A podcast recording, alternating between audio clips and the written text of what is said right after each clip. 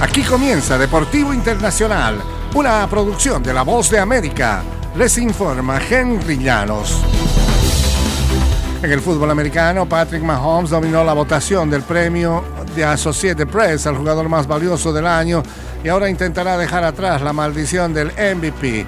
Mahomes, quien también ganó el galardón en 2018, superó fácilmente a Jalen Hurts al recibir 48 de 50 votos a primer lugar de un panel nacional de miembros de medios de comunicación que cubren la NFL de forma regular. Terminó con 490 puntos por 193 de Hart. Mahomes y los Chiefs de Kansas City se enfrentan a Hart y los Eagles de Filadelfia el domingo en el Super Bowl. Mahomes agradecía a la organización de los Chiefs y a sus compañeros mediante un video en la ceremonia de premiación nunca habría estado parado aquí sin todos ustedes, expresó. Cada día hemos dado todo lo que tenemos para alcanzar la meta. Y los paramédicos que salvaron la vida de Damar Hamlin recibieron un homenaje en el video durante la ceremonia de premios de la NFL antes de que se les invitara a subir al escenario y ahí frente a ellos estaba el hombre a quien auxiliaron.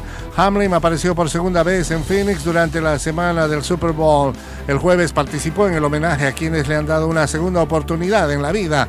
Siempre sentí que Dios me usaba para dar esperanza a otros y ahora con una nueva serie de circunstancias puedo decir que Él está haciendo lo que siempre hace, dijo Hamlin desde el escenario en el centro de convenciones de Phoenix. Tengo un largo recorrido por delante, lleno de aspectos desconocidos e hitos, pero será mucho más fácil enfrentar los temores cuando conoces tu propósito. El safety de los Bills de Buffalo recibió el miércoles el premio de la comunidad Alan Pace de parte del sindicato de jugadores de la NFL. En el fútbol internacional, poco más de dos meses después de la salida de Gerardo Martino tras el fiasco en el Mundial, México tiene nuevo entrenador y también es argentino. Horas después de que Tigres anunció que se desvinculaba de Diego Coca, la Federación Mexicana de Fútbol confirmó que será el nuevo entrenador del Tri de cara al Mundial de 2026.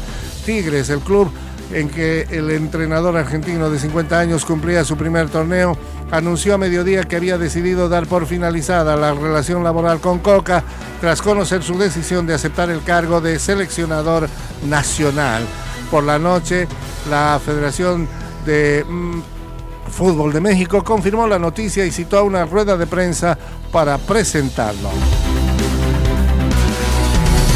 Y hasta aquí Deportivo Internacional, una producción de La Voz de América